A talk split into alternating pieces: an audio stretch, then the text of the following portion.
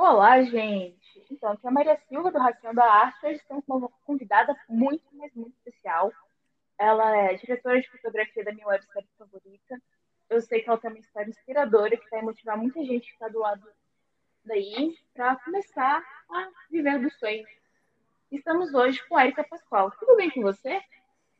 Oi, Maria. Oi, gente. Tudo bem? Você que está me ouvindo aí de algum lugar que eu não sei onde é, se é o seu carro, se é a sua casa, se é o seu escritório, se é tomando banho ou sei lá, né? Um oi para você. Muito obrigada pelo convite e espero que eu possa contribuir de alguma forma, né, com a minha história, sei lá. Vamos ver. Eu adorei essa entrada. Ninguém nunca falou assim antes. Tô tomando por base de onde eu ouço podcast. Né? É, então, eu queria que você começasse contando por que, que você começou a falar, não, eu gosto de fotografia, eu gosto de audiovisual, é isso que eu vou fazer. De onde você tirou essa pira? Então, eu acho que para falar disso eu tenho que começar do começo de tudo, né? Primeiro que Pode começar eu sou de Porto Velho, Rondônia, né? Lá no norte.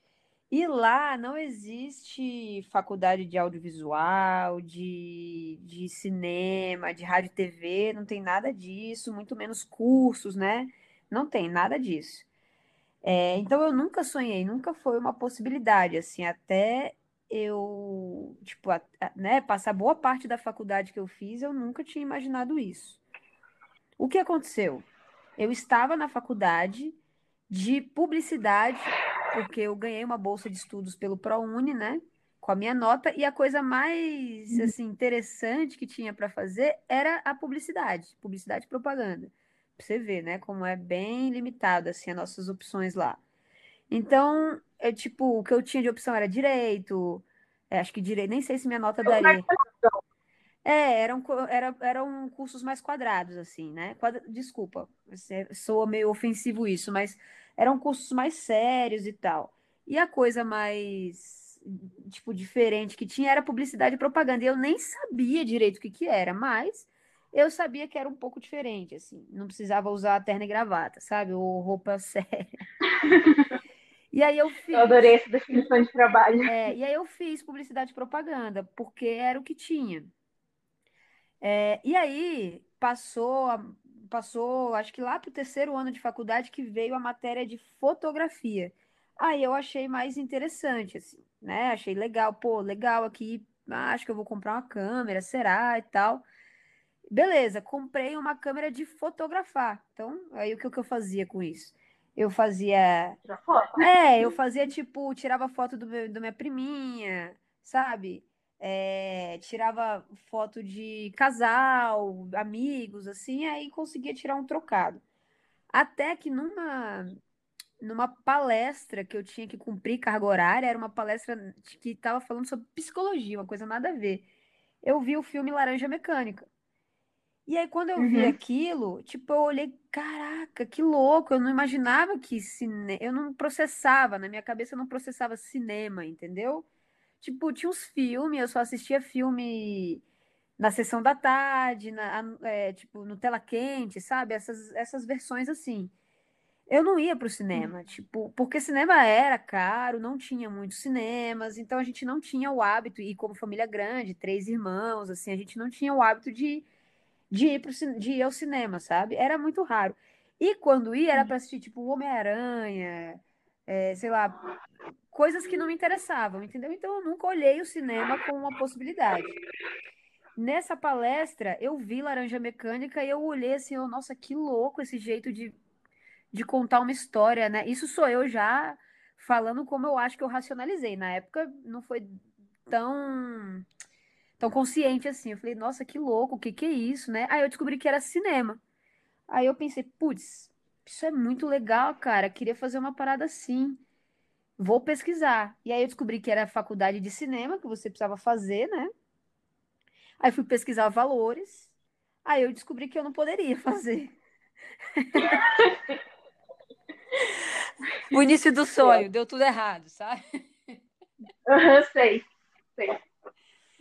E é assim que começou a minha história com, com audiovisual. Mas aí eu descobri que, tipo, bom, cinema, não sei o que, audiovisual, ah, produtora de vídeo, ah, entendi. Aí eu entendi o caminho, entendeu? Aí. Você não necessariamente precisa fazer faculdade. É, não, eu tava. Aí você é, eu. de É, Claro, a- àquela altura eu achava que a única possibilidade era a faculdade, né? Até porque eu venho do lugar que lá a gente, tipo, ter um diploma é vencer na vida. Então, vem de uma geração que Uhum. meus pais conseguiram um diploma, né? Eles conseguiram, minha avó nem sabe, ela só sabe escrever o nome dela. Meus pais conseguiram fazer uma faculdade. Minha mãe, pra você ter ideia, ela terminou a faculdade, o último semestre dela foi o primeiro meu, a gente estudou na mesma faculdade. Então, na cabeça, assim, na- naquele. Como eu, como eu pensava ali, era tipo, só tem um caminho, que é o diploma, sabe? É, E aí, quando eu descobri que era extremamente caro, eu pensei, cara, nunca. É, era três, quatro vezes o salário da minha mãe, sabe? Para uma mensalidade de cinema. Mas aí eu entendi, tá, então tem audiovisual, entendi. E aí tinha um professor na faculdade que ele tinha uma produtora. Aí eu, aí eu descobri que ele tinha uma produtora, né? Aí eu fiquei, tipo. Aí na matéria dele, ele deu aula, ele deu aula. Eu nem lembro, era alguma coisa de planejamento publicitário, nem era de produção audiovisual, porque eu não tive isso, eu não tive essa matéria. Era de. Eu não lembro. E aí eu fiquei, tipo, porra, esse cara ele tem que me olhar, ele tem que me notar. E aí eu vou dar um jeito aqui. E aí, tipo, fiquei assim, sabe? Na, na aula dele eu já começava a fazer algumas coisas para ser notada, entendeu?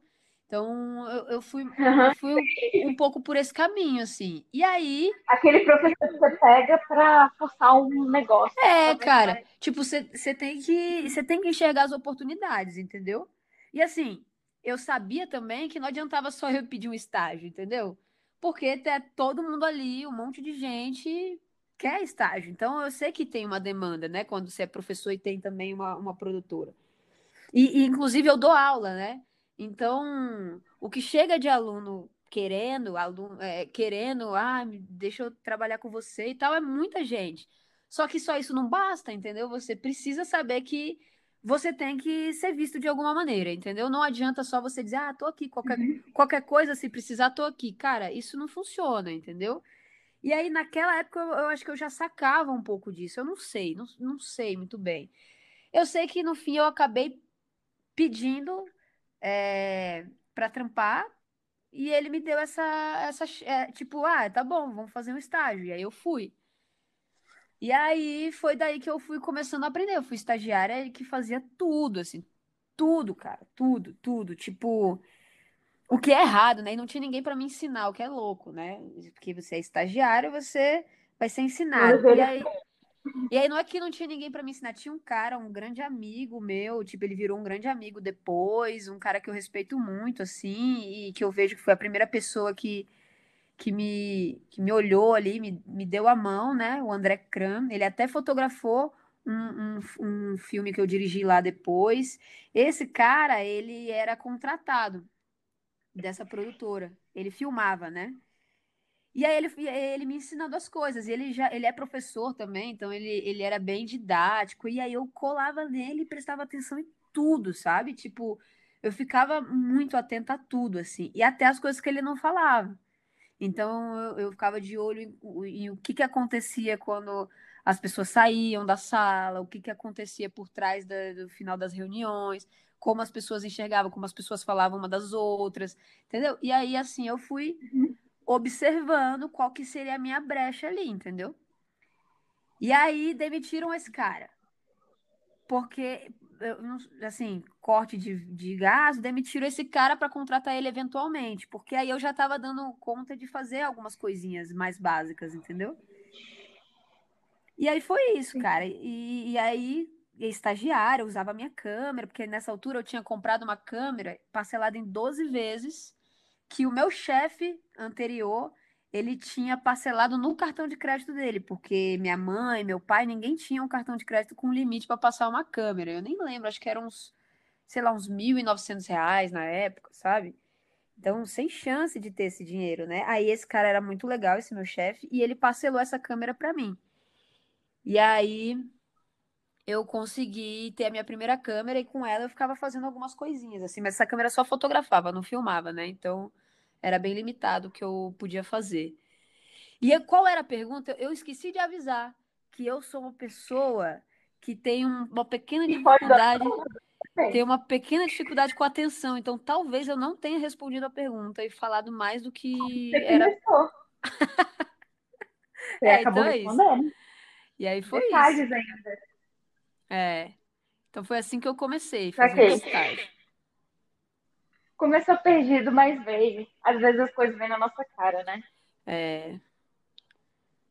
Tá, e aí depois disso você saiu, veio pra São Paulo? Como é que você veio parar em São Paulo? Menina. Aí começa as, assim, a- trabalhar com audiovisual. Eu acho que trabalhar em tudo, todo começo é difícil pra caramba. É, Só é bonito nos filmes porque as dificuldades elas passam assim mais rápido, né? Em meia hora conta todas as dificuldades. Mas É, só é bonito. Só tem duas horas de filme. Se tivesse mais, ia ser bem pior. Mas a real é que nesse lugar, eu, cara, eu, eu me esforçava pra caralho nesse lugar. Desculpa, palavrão. Me, me esforçava muito, Pode assim. Já. E aí, eu fui demitida. Corte de gastos. Cortaram a pessoa que custava 300 reais, sei lá. Era muito pouco o meu salário. Era tipo isso. 290 reais, 300 reais. Era... E aí me demitiram falando que era corte de gastos, assim. Então, foi um baque, foi um, um- nossa, foi muito, foi um baque na autoestima, assim. Então, eu fiquei muito, muito mal, assim. Mas aí, olha como a vida é, né? Aquele mesmo cara, André, que tinha me ensinado nessa produtora, ele estava trabalhando para uma outra produtora e pintou uma vaga lá. E aí, ele me indicou. E aí, eu fui trampar lá. Nesse lugar, eu fiz uma grande amiga, que é a Michele, que é, inclusive, a editora de todos os, os clipes que eu já dirigi. Ela é, ela, ela é, é- ela é editora da produtora que eu trampo. É assim, a gente é super parceiro. Hoje ela mora em São Paulo, então desde lá a gente criou essa parceria. E com Uhum. a e com a Michele, a gente bolou um negócio de fazer um, um- um- como eu posso dizer, tipo um coletivo assim, que era para falar de música na nossa cidade. E aí a gente comprou, na época tinha lançado o iPhone 4, né? É bom, lanç... ah, pra gente isso era a maior novidade do planeta. E aí a gente pensou, cara, ia ser louco se a gente tivesse essa câmera, né? Filme, em- filme em, Full HD, olha que loucura. Não, não era nem Full HD, eu acho. HD, sei lá. Não, acho que era só HD. Nossa, se a gente pudesse comprar isso ia ser incrível, mas com que dinheiro? Érica, que dinheiro? Ai, Michelle, a gente não tem dinheiro para comprar esse negócio. E aí, cara? Tu tem um cartão para parcelar? Não tenho, eu também não tenho. E teu pai? Não, meu pai não tem. Caramba, e agora? Enfim. E aí a gente acabou. O nosso chefe nessa produtora tinha o cartão de crédito e ele gostava bastante da gente. A gente, bom, a gente trampava legal assim. E aí? E aí, o cara foi lá e parcelou pra gente os iPhones. E aí a gente pegou esses iPhones e começou a fazer uns vídeos, assim, fazia umas lives. É, e aí ia, ia filmava uns, tipo uns clipezinhos com o celular, fazia tipo um programinha de, te- de tipo um programa assim. Era tipo o YouTube de hoje, assim, só que naquela época que mal a gente via YouTube, assim, 11, 12 anos atrás. A gente tá em 2021, isso tô falando de 2009, 2010, assim, é, 2010. E aí a gente ficava fazendo é, live no, na, na TwitchCam, no Twitter, assim. E aí era para entrevistar as bandas e tal. E nisso a gente foi entrando no audiovisual meio que aos pouquinhos, entendeu? E audiovisual sem dinheiro nenhum. Sem dinheiro nenhum. Claro, tivemos o iPhone porque o chefe topou parcelar e a gente transformou esse iPhone em câmera e a gente fazia as coisas e tal. Até que eu decidi, putz, queria muito estudar cinema e agora, como é que eu faço e tal. Eu descobri que eu não poderia estudar cinema por conta da grana, não teria como, e eu também não conseguiria uma bolsa, né, tipo, ainda mais em São Paulo, né? Não teria como.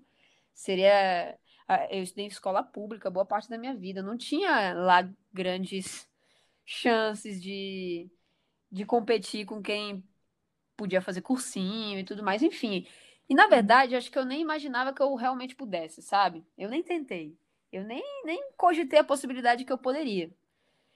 E aí, eu comecei a namorar, fui num congresso junto com os meus amigos da faculdade Rio Grande, no Rio Grande do Sul, Caxias do Sul. Lá eu conheci uma moça, me apaixonei e na, na cidade dela teria o curso de, de cinema, uma pós-graduação em cinema. Porque a essa altura eu descobri, putz, eu não posso fazer uma faculdade, mas eu vou estar formada daqui a um ano. Com diploma, o que, que dá para fazer depois disso? Uma pós-graduação. Olha que. Como? Você se formou em publicidade? Aí eu, e no final das contas, me formei em publicidade. E aí eu descobri que pós-graduação era mais barato, entendeu? Aí eu pensei, putz, então eu vou fazer esse negócio aí. E eu achava que pós-graduação era tipo faculdade também, sabe? Tipo que você estuda mesmo, vai para faculdade todo dia, e, enfim, e não é, né? Tá longe de ser isso. Só que eu não sabia, eu achava que era tipo uma faculdade curtinha, entendeu? Eu pensei, putz, foi é de coração isso. aberto no negócio. Não estava sabendo o que ia fazer, mas estava de coração aberto. É, eu só queria, tipo, essa altura eu queria um caminho, entendeu? Bom, se eu puder ir por aqui mais ou menos, eu me viro. Era assim que eu pensava. Se eu for por aqui, eu me viro. E aí eu descobri que a faculdade, a pós-graduação eu poderia pagar, né? Trabalharia e tal, seria mais possível de pagar. Então, vou atrás de uma pós-graduação, eu vou fazer lá na cidade da minha, da minha amada, né, na época. Então, última graduação. É, eu, bem, bem, é, assim, no início da fase adulta, né? Eu tinha 19 anos nessa altura. Então, enfim, achava que podia viver com de fadas, né? No fim das contas, acabou que terminou o namoro antes, aí eu fiquei desesperada, porque eu pensei, caraca, e agora? O que, que eu faço? Porque a única pessoa que eu conheço fora daqui de onde eu moro é essa pessoa. E aí? Foi, meus planos foram por água abaixo, porque, né, se pelo menos eu mudasse e terminasse lá, pelo menos eu já teria ido, enfim. E aí tinha uma amiga minha aqui em São Paulo, e aí eu comecei a cogitar São Paulo. No fim das contas, acabei vindo para São Paulo mesmo. E aí foi isso. E aí eu vim fazer uma pós-graduação. E aí foi isso, assim. Deu Basicamente foi assim que eu comecei. Teve outro término aí no meio que velho tudo. Rapaz, deu um monte de coisa errada. Cheguei aqui, eu morei. Ó, pra você ter ideia, eu cheguei aqui e fui morar na república que essa minha amiga morava. Era uma, uma república de três quartos, e aí fizeram um quarto improvisado na sala. Cada quarto tinha quatro meninas, então eram 16 meninas para dois banheiros.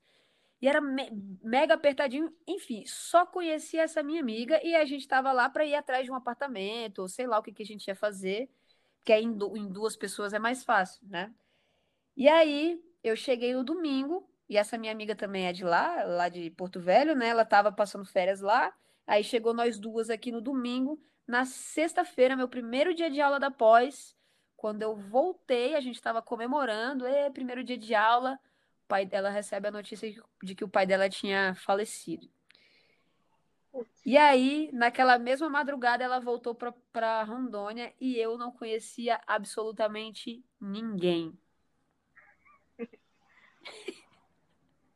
Eu tô rindo, É epopeia. Opa. É uma epopeia, assim, altos e baixos, altos e baixos, assim. Não, não foi fácil nenhum período. Caraca. É, mas você conseguiu fazer, finalizou, tranquilo. Fiz após, fiquei devendo várias mensalidades, porque aí não consegui pagar. Achei que conseguia Acontece. pagar.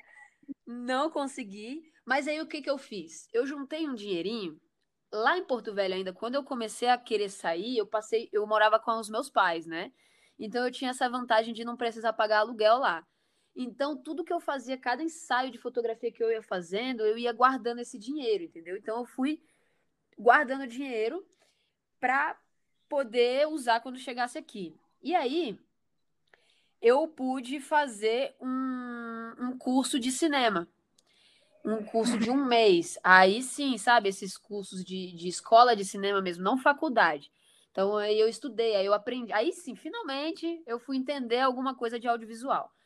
É, aí eu. Você realmente queria. É, é. aí fin finalmente, assim, é, depois de seis meses aqui, foi até um curso de férias que era mais barato e tal. Um mês, aí eu, eu aprendi sobre direção, direção de fotografia, é, direção de arte, edição, eu aprendi um pouquinho de cada coisa. Ah, mas a essa altura eu já sabia que eu queria trabalhar com câmera. E aí eu rebobina a fita, a fita, olha só a idade. Rebobina, é, rebobinar, né? Essa, esta palavra já revela, rebobinar. Tá. É, volta, volta lá pro passado, quando eu trabalhava nessa produtora que tinha essa minha amiga e tal, eu era produtora, né? Uhum. E aí tinha um cara lá que ele filmava e tal, e tinha um assistente dele que é que eventualmente filmava também e tinha eu de produtora. Era, era tipo um trio. É assim que a gente grava. To, todos os vídeos eram nós, nós três. E esse cara que ele tava. Ele vai ser babaca? É, é, lógico. Eu já né? história, pode contar. É. E aí, esse cara, ele se achava demais, sabe? A gente ia filmar algumas coisas que a gente trabalhava para a prefeitura nessa época. Então ele, ele ficava com a câmera, ele, ele se achava o cara, assim, a, a galera que via, olhava a câmera e ficava, nossa, que legal, e ele enchia o peito, assim, sabe? Ele ficava muito. Enfim. E aí um dia é... eu fui pegar, queria, queria filmar e tal, e aí ele vira e fala que mulher não pode trabalhar com câmera, porque mulher não aguenta peso, sabe? Um papo assim, cara eu fiquei com tanta raiva, com tanto ódio, que aí eu, eu falo, né, que eu fui movida à força do ódio. Foi o meu combustível, assim. Eu acho que eu fiz tudo que eu fiz só para provar para esse cara que eu conseguiria, sabe? É então, bom achar uma pessoa meio escrota no meio do caminho que você fica querendo provar para ela. Às vezes isso é muito bom. É, às vezes você tem se você Mas às vezes dá uma pressão psicológica. Exato. Ah, se você souber, souber usar com sabedoria, sim, essa, é, isso pode ser uma dose de motivação, entendeu? Mas aí precisa estar tá com a, com a cabeça no lugar, porque muitos outros momentos isso foi um baque, assim, na autoestima, né? Em vários, uhum. em vários momentos isso pesou e eu muitas vezes achei que eu não conseguiria. Ah, eu acho que é a história clássica, né? História clássica, assim. Mas aí, então eu já sabia que eu queria trabalhar com direção de fotografia. Então, quando eu fiz esse cursinho, esse curso, né, eu já estava muito ligada nisso. Então, eu queria ficar muito de olho nessa matéria e tudo mais. Então, desde ali, tudo que eu fui fazendo foi para sempre ser direcionada para a área da direção de fotografia. Porque o que acontece quando uma mulher entra no audiovisual por, por esses meios, assim, faculdade, enfim, curso, normalmente a gente é jogada para produção. Assim, Sim. você tá ali, de repente a movimentação acontece, separa, separa os grupos e não sei o quê, e aí a mulher fica com a direção, ou fica, desculpa, com a produção, ou direção de arte, às vezes jogam a gente, e às vezes até deixam direção, mas assim, direção de fotografia. Mais delicado, né, na cabeça do povo, uma coisa mais amorzinha. Com certeza ela vai fazer. É. É, é que, tipo, na verdade, eu acho que é assim Câmera, câmera, peso, peso, mulher não mexe. Vai para lá, entendeu? É, é, é um acordo não verbal, entendeu? Entre uhum. todo mundo que tá ali. E aí, quando você percebe, você tá produzindo, você tá fazendo as coisas que você não queria inicialmente. Então, eu acabei fazendo muita coisa que eu não queria, e aí só depois que eu comecei a me ligar, não, eu tenho que focar aqui, eu tenho que ficar aqui, eu não posso sair desse caminho, é aqui, é aqui, é aqui. Sim, sim. Então foi um trabalho de foco aí, hein? É. Aí você tem que. Ah, e tem, tem uma coisa que. É, existem alguns fatores, né? É, e eu, eu, eu, eu tenho. Hoje, hoje, eu, com 12 anos de audiovisual, eu dou aula, eu pego é, alunas de vez em quando para trabalhar comigo. E aí o que eu percebo é que a gente tem autoestima muito muito abalada assim, sabe? Muito destruída. Então, a gente no geral tem muito medo de se posicionar, muito medo de ser taxada como escrota e tal.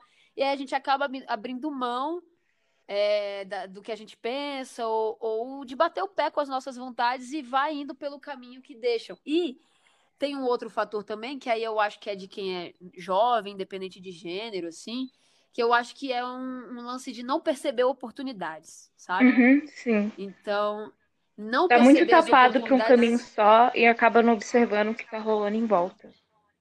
Exato. E às vezes é, existem umas oportunidades que, que elas parecem que, que não tem oportunidade ali, sabe? Então, uma coisa que eu sempre falo, cara, todo lugar que você passar, você tem que deixar as por- portas abertas, sabe?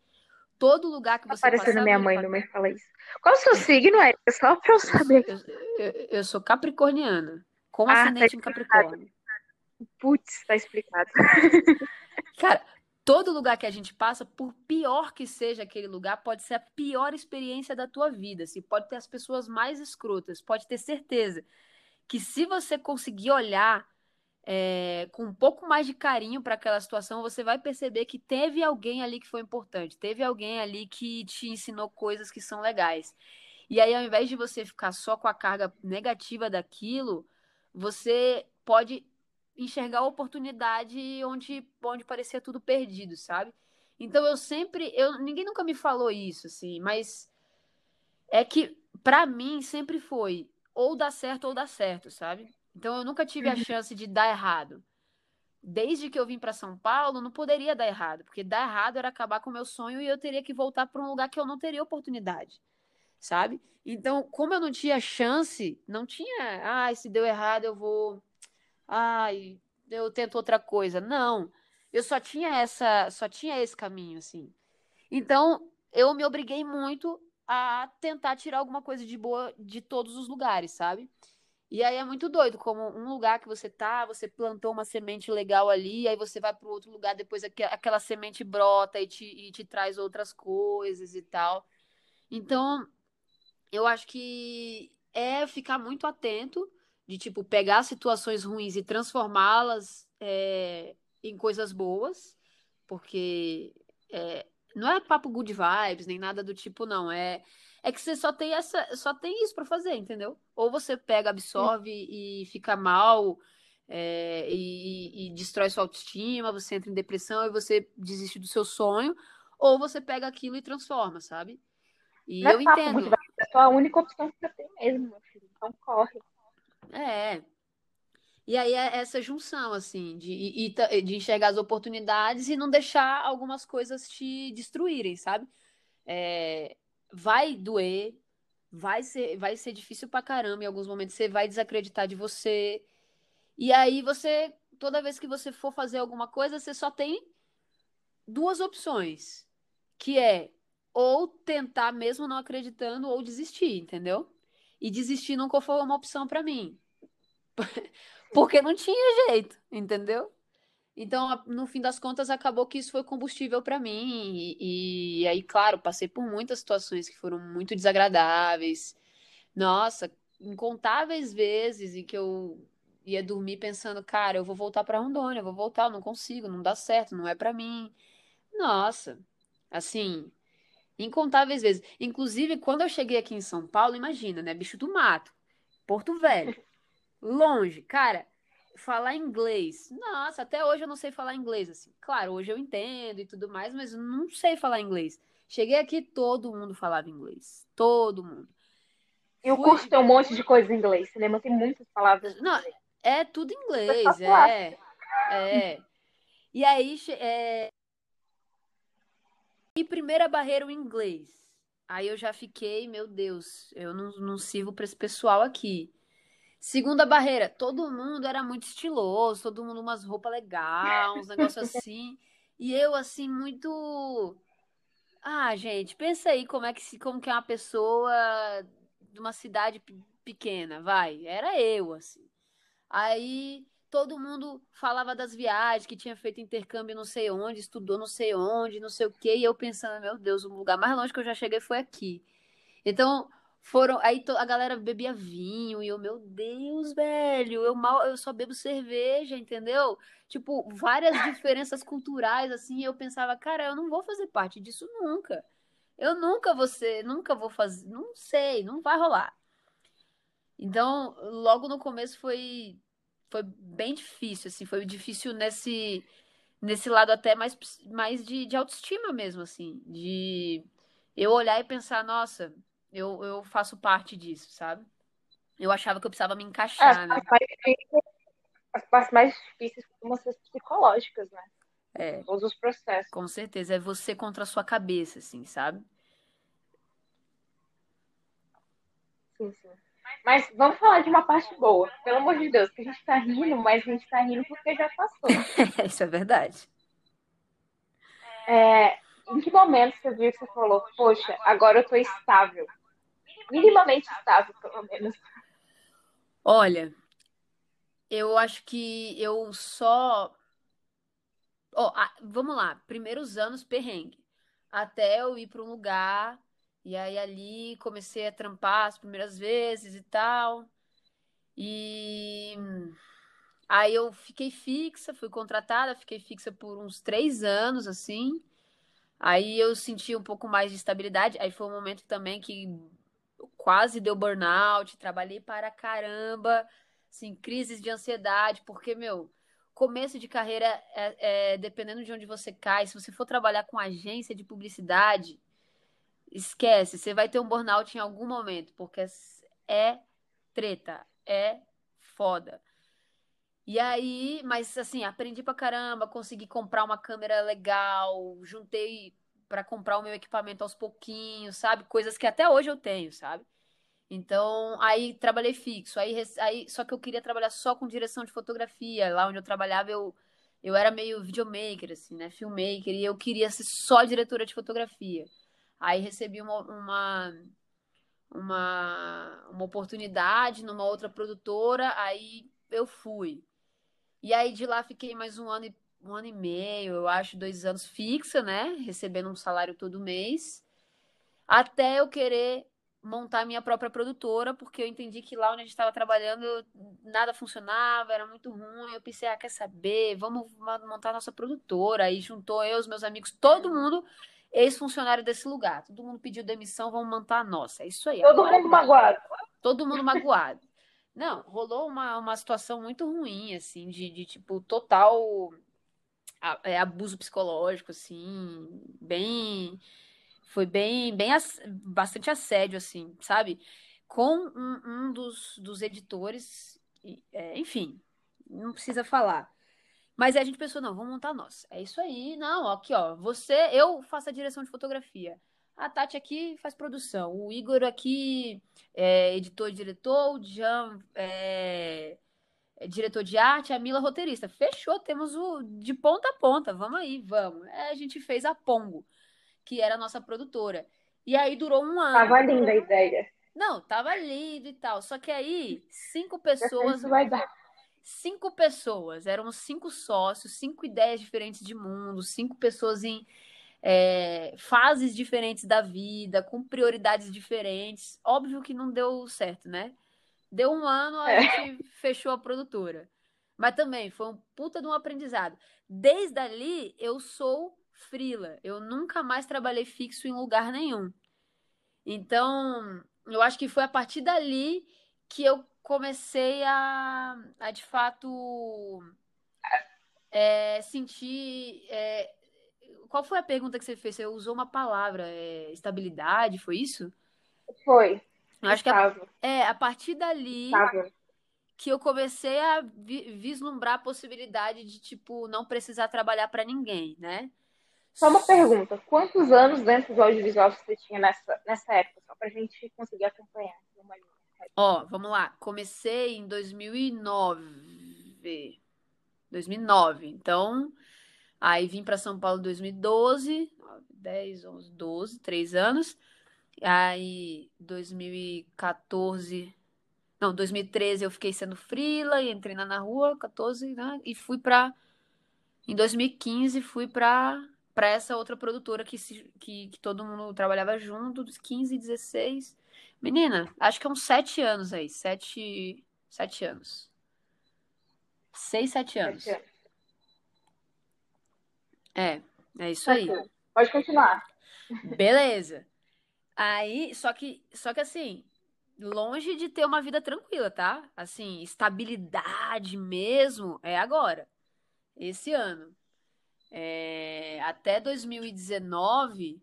Não, vai, 2019 eu já, eu já, tá, já trampava, assim, só que, não, por exemplo, não tinha, não, com a grana que eu ganhava, não tinha a possibilidade de começar a construir uma casa, de, tipo, poder ficar tranquila de viajar, poder ver minha família todo ano. Isso não poderia, nem, nem imaginava isso. Hoje eu já começo a pensar, hoje já é possível, entendeu?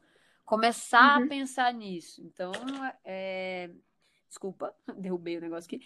É, então já são aí 11 anos de audiovisual, né? Eu perco a conta, eu fico, eu sou ruim de conta. 2009 para 2021 dá 12. 12 anos. Então, é... Ah, é, voltando, né? Então fiquei. É. Então já tem uns quatro anos que eu sou frila, né? Ó, 2020, 2019, 2018, 2017. É, vai fazer uns quatro anos de frila mesmo. E mas nesse, nesse meio tempo, assim, muitos altos e baixos, porque existe também, porque quando você você não trabalha para ninguém, você é seu chefe, né? É você que paga Isso seu é décimo terceiro. É você que paga seu décimo terceiro, é você que paga seu plano de saúde, é você que paga suas férias e, e, e essa parte, você é um empreendedor, essa é a verdade. Não, não usando aquele, ah, o empreendedor meu, bem paulistano, assim, mas é real, assim, você vira seu empreendedor, seu, é, você vira empreendedor e você vira seu próprio chefe, é você, é, só tem você, entendeu? Aí Parece um sonho. Você parece... que obedece. Às vezes você não sabe mandar. Tá Exatamente. Aí você tem que desenvolver outras habilidades, assim. E aí parece um sonho. Ai, que legal não ter chefe. É meu sonho. Mas, cara, é... Existe, existem pessoas que têm perfil, sabe?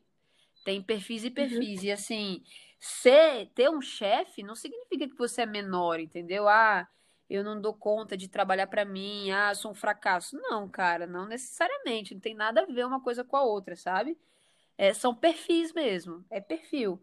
E aí tem gente que não tem o perfil de ser empreendedor e dono de si e, e dar conta é, de, de ser o próprio chefe, sabe? E, e existem pessoas brilhantes que trabalham para os outros. Conheci pessoas incríveis que não conseguem ser empreendedoras é, não conseguem sozinhas e aí são, são funcionários de pessoas escrotas. Ou funcionários de pessoas legais também, enfim, nem todo chefe. Paga um iPhone 4 para você. É, olha só. Porra, tem gente muito legal no meio do caminho, sabe? É, é... Porra, tem muita gente legal no meio do caminho. Acho que a minha história é: tem muita gente legal no meio do caminho. Do mesmo jeito que tem gente escrota, tem gente legal. Se você Mas talvez essa mais... pessoa escrota vai te motivar, que nem um cara que foi escroto contigo e foi o seu ranço que te motivou até agora. É, é, eu falo assim porque fica mais bonito, né? Mas é, ninguém vê. Ele, tudo bem, mas é, ninguém vê, ninguém, ninguém precisa saber das, das noites que não dorme, da, da, das noites chorando sozinha posição fetal na sua cama. A gente conta só a parte bonita, né? Igual filme. A gente só conta igual... cinco minutos de tristeza, uma hora e meia de história. É isso aí. Mas o que, que você acha que você mudou assim, sua vida, que inverteu todo o polo? Assim, você falou, caraca, agora foi. Tudo mudou. Teve alguma coisa que marcou essa mudança? Cara, para mim as coisas mudaram muito. Tiveram alguns pontos de virada, sabe? Mas eu acho que uhum. para a fase que eu tô hoje tal, tem muito a ver com ter conhecido a Lari, né? Minha, Ai, minha noiva. Eu acho que a gente. Tipo, a, eu e a Lari somos muito diferentes, assim, a gente foi criada de maneiras muito diferentes, né? A, a Lari foi criada num, num ambiente de, de empreendedorismo, de pensar, tipo, não pensar em ter chefe, sabe? Eu fui criada num, num, num lugar que o ponto ápice da sua vida é você passar num concurso, entendeu? Então, tipo, eram, eram formas de pensar muito diferentes, assim. Então, eu tinha uma autoestima muito, mesmo com toda essa minha história e tal, eu ainda tinha uma autoestima muito cagada, assim, de, de não acreditar tanto em mim nesse, é, como um potencial de, de, de conseguir e... coisas grandes, assim, sabe?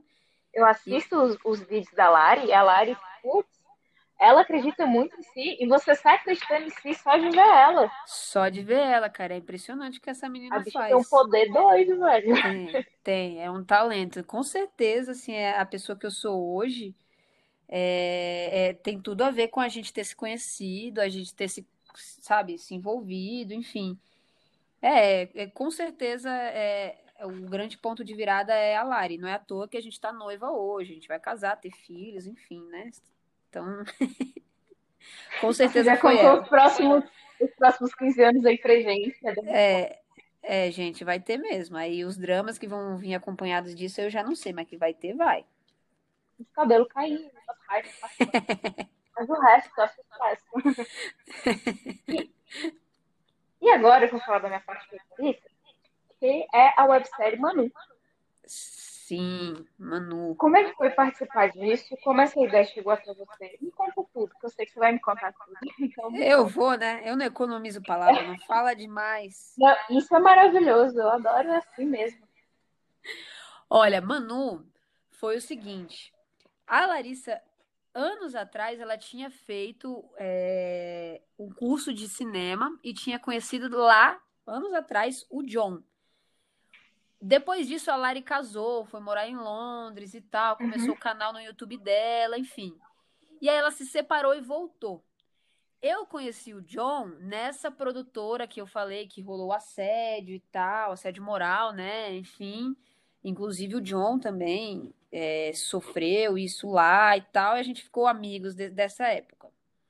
Aí, Uhum. quando a Lari volta, ela, ela volta a conversar com o John e tal, e o John é um cara que ele, ele é, ele é roteirista, ele é diretor, e ele dirigiu um- outras webséries também. Ele, ele é um, foi um dos primeiros, das primeiras pessoas a apostar no estilo, no- na, na modalidade de websérie no Brasil. Só queria falar E uma coisa, só queria te atrapalhar rapidinho. Estamos convidando o John e Pri pra vir pro Hackeando. Olha, virar uma hora. Nossa, vai ser muito legal. o É, e pode Então, vai dar super certo. E o John, é, quando eu falo que ele foi um dos primeiros, dos pioneiros a fazer websérie no Brasil, parece que a gente tá falando de um cara mais velho e tal. E nada. O John é mais novo que eu, sabe? O John tem. Nossa, eu posso falar a idade errada, mas eu acho que 26, 25, 26 anos. Então, o John faz cinema, tipo, desde os 14 anos, 15 anos. Ele é moleque, ele era moleque e ele já começou a estudar isso. Então, assim. É, o John é um cara muito massa. Enfim, quando é, John e Larissa começaram a se falar, é, a- aí o John falou: Vamos gravar é, uma série sobre mais ou menos a sua história. Ah, eu tava pensando isso. Não é bem a história da Lari, né? Mas assim, ah, vamos fazer um negócio aqui, vamos gravar um conteúdo pro seu canal e tal. E aí, juntos, eles escreveram essa história. Juntos, não, na verdade, o John escreveu uma história que aí acabou convergendo muita coisa da história da Lari, sabe? E aí, Uhum. vamos então produzir essa, essa websérie pro seu canal, Lari, vamos. E aí o John falou, "Conhe- você quer chamar pessoas? Aí a, aí a Lari falou, não, John, fica com você, porque ela tava morando em Londres, então ela tava recém-chegada, não, né? Então o John já tava no esquema de produzir bastante coisa, então ele já tava, é, conhecia muita gente que podia topar, então o John ficou incumbido de selecionar a equipe. E aí a Lari só pediu uma coisa pra ele, que ele queria, ela queria que essa história fosse contada por, é, tipo, a- pela, pela- pelas lentes de uma mulher, né? Queria que fosse uma diretora de fotografia. Foi o único pedido que a Lari tinha feito. Só que a gente já estava produzindo coisas juntas. Eu já era meio que a diretora de fotografia do John na época, sabe? Dos projetos dele. Então, de toda forma, ia convergir. E aí eu vim então para fotografar é, a websérie é, sem conhecer a Lari nem nada. E foi aí que a gente se conheceu, né? Então, é, a gente se apaixonou nas gravações, assim. Quando eu vi ela atuando, eu, quando eu vi ela, é, é a pessoa que ela era e, tipo, filmar ela. Então, aí a gente acabou se apaixonando, assim. Foi, foi as duas juntas. Fofa, a história é fofa. Então, agora vamos entrar no outro aspecto dessa história. Que é o lance das minas dentro do audiovisual. O que que você Uhum. acha assim que a gente sabe que tem um número baixo entre o total um número razoavelmente baixo. Por que, que você Sim. acha que o número de pessoas é baixo? O que, que falta de motivação para ter mais gente, mais mina nesse rolê, nesse trampo? É assim, é, eu não sei estatística, né? É, existem muitas mulheres dentro do audiovisual no geral. Porém, o que eu sinto é que existem menos mulheres nas áreas técnicas, sabe? Então, Uhum. aí eu acho que tem essa diferença, sabe? O que que... Sim. Porque o audiovisual, ele é muito amplo. Então, tem gente que escreve, tem gente que dirige, tem gente que edita. Então, são muitas funções, assim, muitas funções. Então, nas áreas técnicas, existem muito menos, muito menos mulheres, né? E aí eu acho que também é uma coisa que se retroalimenta. Então, é como a gente vive numa sociedade que é patriarcal e é machista, então é, eu acho que em todas as áreas vai acabar tendo mais homens, exceto algum, algumas áreas que, principalmente as áreas mais técnicas, né? Então, na ciência vai ter mais homem, é, em, em- áreas que são mais Cargos de liderança. é, é, é, cargos de, de liderança nem precisa falar, mas eu digo no geral mesmo, assim. Então, na, na engenharia vai ser mais homem. E aí, nas áreas técnicas do audiovisual vai ser mais homens também. Isso porque a gente vem de uma sociedade que, que, tipo, não é, não é, como fala? É, não, não é só do audiovisual, entendeu? Então, é, é toda a área Uma que ela Sim. é, toda a área que é mais técnica é, vai ter mais homem, é, é fato. É, por quê? Sociedade que a gente vive, sabe? E aí, o audiovisual é engraçado, porque teoricamente, é, no audiovisual, é, é uma área um pouco mais próxima das artes, né? Aí dizem, né, que na arte as pessoas são mais desconstruídas e que vai ter uma mente mais aberta, mas é, não é verdade. Não é necessariamente verdade, né? E a gente Não é nem vê um pouco isso. verdade, pra falar a real. É, e aí a gente vê isso direto nos números, né? Então, você vai ver sempre muito mais homens do que mulheres num set. Sim. E você dá aula, certo? Dou aula. E quem quiser ter aula com você, como é que faz? Olha, eu dava aula na escola de cinema, né, no Instituto de Cinema. Eu dava aula só de direção de fotografia. Com a pandemia, muita coisa mudou, então é, eu não dou aula mais é, escola de cinema, né? Hoje eu dou consultorias para pequenos empreendedores, dou mentoria para marcas, para empresas que querem aprender um pouco mais de audiovisual e estou estou começando a dar assim, muita gente me pede, Érica, abre seu curso e tal, só que, gente, não dá. Eu, eu, eu, eu trabalho, eu, a, eu- a minha função que me traz dinheiro é trabalhar como diretora de fotografia e hoje eu sou diretora também. Então, essas funções consomem muito do meu tempo. O restante do tempo eu crio um pouco de conteúdo, porque eu sempre acreditei nisso de democratizar o audiovisual, sabe?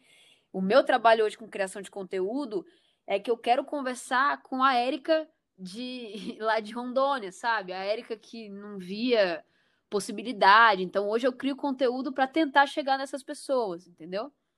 Então, o, o Eu acho sobra muito qua- massa o seu trabalho, aliás.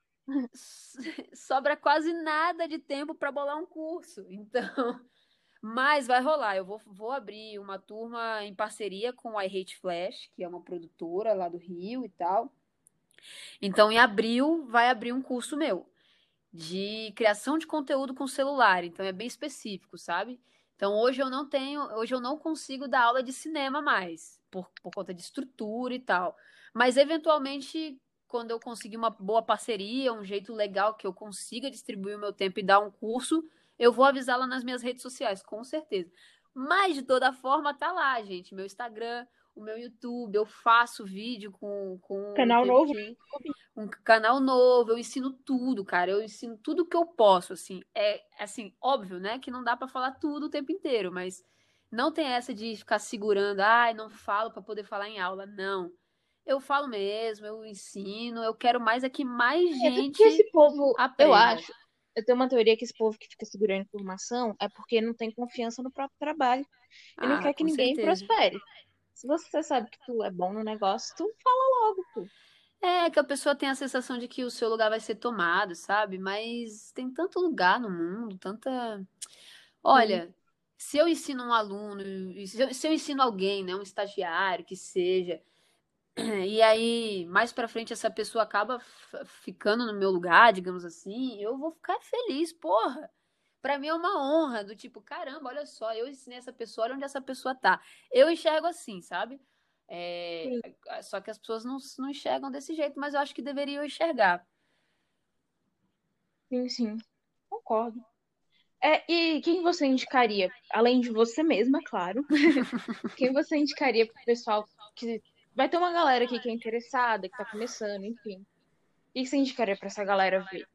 Os canais, pessoas, enfim, livro até, se você quiser falar. Olha, eu acho que o audiovisual é um negócio muito da prática, né? Eu sempre indico assim: pegue seu celular e comece a fazer vídeo faça vídeo. Mas eu entendo a necessidade da gente ter, né, uma pessoa que vai ensinar um passo a passo pra gente. Mas, ó, tem algumas escolas de que, que são online. É, e aí tem uma coisa que é interessante: as pessoas falam assim, qual o melhor curso? Não sei, cara, eu não fiz todos os cursos, não tem como eu saber. Qual a melhor câmera? Não, gente, eu não sei se todo, todas as marcas me mandassem todas as câmeras para eu ver, seria lindo, que aí eu ia poder dizer qual a melhor. não sei. Aí você também tá querendo, hein? É, Nossa. Mas aí o que, que você pode fazer? Ó, tem alguns canais que são legais, assim, ó, por exemplo, o Casal Rec. É, tem, um, é, é, tem um canal ali que é bem didático, então você volta nos vídeos mais lá atrás. E eles pegam muita questão do celular também, pra galera que não tem câmera. É. Enfim. Então dá para estudar por ali, mas eu eu, eu aconselharia, tipo, você pesquisar aí na sua cidade se existe uma escola de cinema, sabe? Ou um, uma escola de audiovisual que você possa fazer um curso é, mais do passo a passo, sabe? Tipo, se você não sabe nada, é legal que você aprenda o passo a passo, porque aí você tem uma linha de raciocínio do que você está estudando. Então, depois que você faz esse curso, você fica um pouco mais tem um pouco mais de liberdade para estudar sozinho, porque você já entendeu mais ou menos ali alguns caminhos, entendeu? Então eu, eu falo Sim. muito isso, assim. Então, cara, se as pessoas, as pessoas que dão. Eu sei que a gente quer como estudar de graça e tal. Se você tem a oportunidade de pagar, pague um curso, pague um professor, pague alguém que se dedicou ali a fazer uma, uma linha de raciocínio. Se você não pode mesmo, aí você Cara, não tenho, não tenho condições nenhuma, Érica, não consigo. Aí a gente hackeia o sistema. E aí é um truque que eu vou ensinar, tá? Vamos Diga. Lá. É o seguinte, você Gente, a, o nome do podcast chama Hackeando a Arte. Esse é o momento mais importante do podcast, ela vai ensinar um hack pra gente. Então, presta atenção. atenção, você vai pegar um, um, curso que você sabe que tem aí na sua cidade, ou sei lá, ver digita escola de cinema, escola de audiovisual, curso de direção de fotografia, enfim, não sei qual que é a sua área. Você vai olhar qual que é a carga horária, né? O que, quais são os assuntos que vão ser abordados. E aí você, por conta própria, vai pegar aquele primeiro assunto, vai jogar no Google ou no YouTube direto, e aí vai começar a ver os vídeos só daquele assunto. Esgotou aquele assunto, qual era o próximo que eu ia estudar, se fosse naquele curso? é essa pessoa, é esse assunto aqui. Você vai lá, joga no YouTube e estuda, entendeu? Você pega aquela aqueles temas que seriam abordados no curso presencial e tal e você estuda por conta própria. Óbvio, não é a mesma coisa, claro que não é, mas você tem pelo menos uma linha de raciocínio para você começar a estudar, entendeu? Porque às vezes a pessoa jogou, né? Estudar é, é, como filmar. Aí joga lá no YouTube. Tem milhões de maneiras de filmar. Aí você vai e cai num vídeo Fica confuso. Que te, que te diz que você tem que ter uma puta câmera, um, um microfone incrível. Né? Aí você olha aquilo e fala, ih, não é para mim. Entendeu? Então, se você. Ou às vezes você consome tanta coisa que você fica confuso, porque são coisas, às vezes, que são diferentes demais. Ex tipo, e... gente, isso e não tem sentido algum. Exatamente. E tem formas diferentes de falar, tem estruturas diferentes. Então, você vai pegar um vídeo gringo, a galera lá vai ter muito mais estrutura. Se você nunca estudou nada, você vai falar, puta, fudeu pra mim, não vou conseguir. Então, assim, se você puder pagar por um curso, mesmo que seja um bem barato, tipo, pague. Pague porque isso vai te dar pelo menos um caminho. E o que é mais difícil é, de estudar sozinho, de não fazer uma faculdade e tal, é saber o caminho, sabe? Então, se você puder fazer isso, faça. E aí, depois desse primeiro curso, desse primeiro. Eh, você vai ver uma, uma estrutura lógica de como estudar. Aí você tem, tem condições de é, consumir canais. E aí você consegue filtrar o que, que faz sentido para você e o que não faz. Gente, dica de ouro da Erika Pascoal. Eu queria ficar conversando aqui mais uma hora, eu confesso. Então, bora. Mas a gente não é o Flow Podcast, né? A gente tem um limite. Vamos fazer tá um, chegando na reta final. fazer um Clubhouse eterno aqui, né? Vai ficar para sempre. É. Ai, gente, é, mas enfim, você tem mais algum recado que você queira dar no final antes de eu fazer minha última pergunta, que é a pergunta que eu faço para todos os entrevistados? Ai, olha, cara, se você se você curte muito uma parada, não deixa os outros te dizerem se você é ou não capaz, sabe? Só você sabe da sua luta, só você sabe da sua história e às vezes as pessoas dão conselhos achando que estão fazendo o bem para você e, e aí se você não souber filtrar, você vai acabar desistindo. Então, sei lá, eu acho que o meu conselho é foca no que você quer para você e vai atrás, sabe? É isso. É, é muito genérico, né? Todo mundo fala isso, corra atrás dos sonhos, mas depois de um tempo Ué, você, você percebe que é você um não tá pouco sendo só mesmo. genérica. Você mostrou a sua história, pô. É. Depois que o pessoal escutou, o pessoal não confiar no que você disse, eu não sei o que as pessoas vão escutar pra confiar. Eu tenho, eu Você tenho tava sempre ali no nível assim, gente, o que que eu tô fazendo da vida? E olha onde você tá agora. É, eu tenho, eu tenho muito cuidado de não soar meio coach, não soar aquele negócio de tipo. é, Positivismo, é, gente, gratiluz. é, positivismo tóxico, assim, sabe? Eu tomo muito cuidado mesmo, porque eu sei que, que a- dependendo de onde a gente tá, de, de vida e até de localização geográfica e, e tipos de oportunidade que a gente tem, um discurso desse pode, pode Pesar muito. pesar muito para as pessoas, sabe? Então, do ponto de vista de quem tá em São Paulo, é muito fácil falar, é, realmente. Mas é isso, cara. Só você sabe, a- só você sabe da tua história, assim, sabe? Só você sabe dos seus mais profundos desejos, só você sabe é, se você é de fato uma pessoa boa, se você é de fato uma pessoa que se dedica e tal. Então, não deixa os outros te definirem, assim. E é isso. Agora, pergunta que uma galera treme na base. E eu acho que existe uma resposta certa. Manda. O que é arte para você? Olha, pra mim, arte é tudo aquilo que te faz. que te convida a, a pensar, sabe? Que, que te Uhum. convida a repensar algumas das suas coisas. Que te, tudo aquilo que te traz é, emoções para além do, do só. Tipo, uma, uma reflexão. Tudo aquilo que mexe um pouco com você, sabe? Com o que você acredita da vida. Tu, é, para mim, arte pode ser tanta coisa, vou te falar, viu? É, eu não vejo que a arte é, ela é ai, uma pintura, um filme ou uma poesia. Para mim, a arte tá na marcenaria, por exemplo. Hoje eu vejo a marcenaria como uma puta arte linda. E, e, e para mim, ver as coisas se transformando, sabe? Então, para mim, aquilo é super artístico. Assim como. É... Para mim, cara, arte é muita coisa, assim. Não, não sou do time que. Tanto que tem gente que usa o termo a arte de viver, né? É, Porque pois viver é é. uma arte cabulosa, aliás. É, eu acho, eu, eu acho que se eu pudesse dizer o que não é arte, acho que arte não é necessariamente o que é belo, porque tem muito disso, né? Ah, o que é belo, o que. E o que é belo, né? A gente Pois entra é. numa definição muito confusa. É, para mim, arte é tudo aquilo que te convida a repensar, sabe?